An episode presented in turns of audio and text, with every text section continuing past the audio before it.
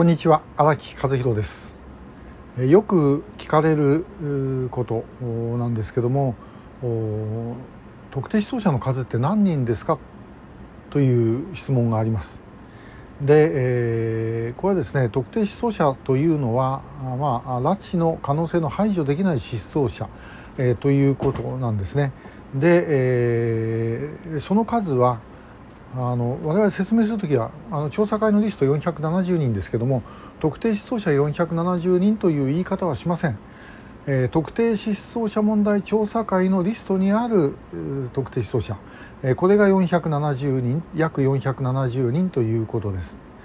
で、えー、その中で、まあ、約200人はあの非公開の方々なんですけども、えー、これ約っていうふうにつけるのはですねちょっと理由がありまして、まあ、特に最初の頃ですねえー、いろいろこうバーッと寄せられたあの失踪者の情報の中に、えー、例えば船で失踪していて、えー、その船に乗ってた方のうちのお一人があの我々に届け出をしてきたと。お一人のご家族ですね、えー、というケースがあります。その場合あの最初はですね他のその人数が例えば、えー、10人あの10人というケースはないんですけど、まあ、例えば例えばですね10人。えー、一つの船に乗っかってていなくなったとしてその中の一人の方のご家族が届け出をされたとすると、まあ、お一人の方は、まあ、公開希望すれば公開でそれ以外の9人というのは非公開ということで、えー、人数カウントしたりしていたことがあるんです、まあ、だからそこの辺はあの大雑把ということもあってですね約200という言い方になってますが大体そんなもんです。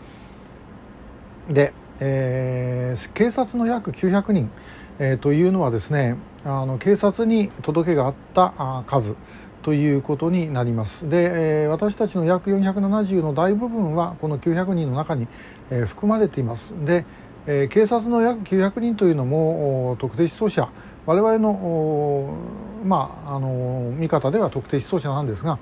えー、お役所の方はですねこんな民間団体ごときが作ったえー、言葉なんか使ってたまるかというまあ、そういうメンツがあるみたいで、えー、拉致の可能性を否定できないとか排除できない失踪者という言い方をしてますが意味は同じです。で、えー、この数はどちらにしてもこの中で拉致でない方がいるというのはもう間違いないことです。えー、それ分かれば抜いていきます。私たちももう非公開の方でも何でも抜いてい、えー、くわけですね。で、えー、しかし一方で、まあ、あのご家族が、まあ、特に縁故がいない方を狙われた拉致であればですね警察への届け出ももちろん我々への届け出もないわけです。ですからそうなるとですねあのこの約900の外にまた間違いない拉致被害者がいるということです。それからあのもうご近所の、まあ、目をはばかってご家族があの拉致だと言わないっていうケース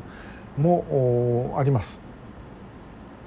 でまあ我々から見るとやっぱ怪しいんじゃないかなと思うようなケースでも、まあ、ご家族が名乗り出ないというケースもあり、えーまあ、我々にあの、まあ、数で分かりますように、えー、我々のリストにいなくても警察には名乗り出たという方は、まあ、たくさんいるんですねでそれならいいんですけども警察にも行ってないという方も、まあ、かなりいるとだから実際本当は拉致をされている方々どれくらいいるかというのは、まあ、分かんないんです。もう本当に蓋を開けてみないと分かりませんが蓋を開けてもあの正確な数は分からないと思います。というのは、えー、まあそういう方はいてほしくはもちろんないんですけども拉致をされる途中で、えー、殺害をされたケースとかあるいは北朝鮮でですね亡くなってしまって記録が逸失するケースとかですねそういうものがあった場合には分からない、えー、結局どれぐらいいるか分からないということになります。で、えーと、警察の数と我々の数、まあ、倍ぐらい違うんですけども、えー、これはですねあの当たり前、えー、です。というのは、まあ、我々あの得体の知れない民間団体ですから、えー、ご家族がですね、えー、自分のその身内失踪した身内のことを調べてもらいたいと思ったって普通まず来るのは警察ですね。で、えーまあ、結局何も進まない何も分かんない。えー、もう友達か何から近所かですねみんな調べてみたけども分かんないで、えー、まあ仕方ないもうというふうに思われて来られた方がやはりあのこちらへお届けをされるご家族ではやっぱり非常に多いです。まあ、だからその分でいうと警察のリストよりもうちのリストは、まあ、やはりより濃いんじゃないかなという感じがします。で、まあ、その例えば、えー、こういう届け出すればですね金取らないんじゃないかとかあるいは、えー、まああのその個人情報をね出さなきゃいけないんじゃないかっていうこと当然あります。で、えー、ちなみにあの某県警でですね、まあ、特定失踪者で私がご家族あった方なんですけども、えー、待っていろいろお話ししてもしあのお届けされるんであればあ我々受け入れますよというふうに申し上げたんですがその後でなんか警察の人にですね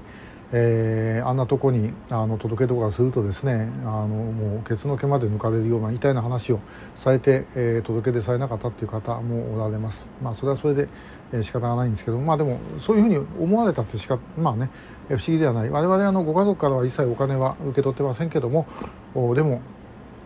まあそう考えるのも当然ですねそれからえー、個人情報の方はこれもある程度出していただかないと我々も調査することできませんので、えー、それはそういうふうにしていただくとだからまあそういうハードルをですね乗り越えてで、えー、私たちのところにあのお届けになるというのはそれだけ本当にまあ悩みが深い、えー、深刻だということの証拠でもあるのではないだろうかなというふうに思います。で、えー、時々このショートメッセージでも話してますけれどもまああの我々のリストがですねもし本当にあのこれ全部違ってて、ね、それであのみんな日本の国内で理由はいろいろあるんでしょうけどもお元気でおられて、えー、そして、まあ、どっかでご家族と、まあ、会っていただけるっていうことがあれば、まあ、それは本当にそうなってもらいたいなという思いです。えー、ですけども、まあ、残念ながらどうもそうではない、えーまあ、この方々のどれぐらいの方が拉致をされているのかというのは私も正直言って分かりません。でもやはりかなり怪しいケースがたくさんあることは間違いないんで、まあ、そういう視点でしっかり、えー、調べていかなければいけないと思います。それからもう一つ申しておきますとね我々あのその特定失踪者のご家族に対してえー、この拉致の可能性で調べますということを言う一方で、え、拉致と断定してしないでくださいということも言ってるんですね。やはりあのこれもそうじゃない場合ももちろんありますからそうじゃなくて見つかればそれでいいんで、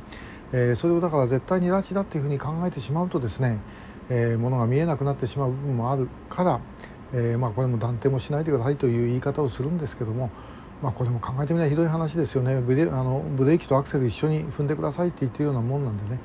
え、ご家族の方々にはものすごい負担を結局これでかけてしまってしかも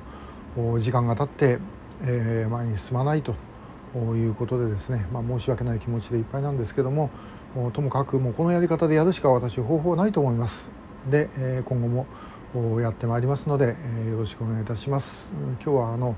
特定失踪者の数について、え、お話しいたしました。今日もありがとうございました。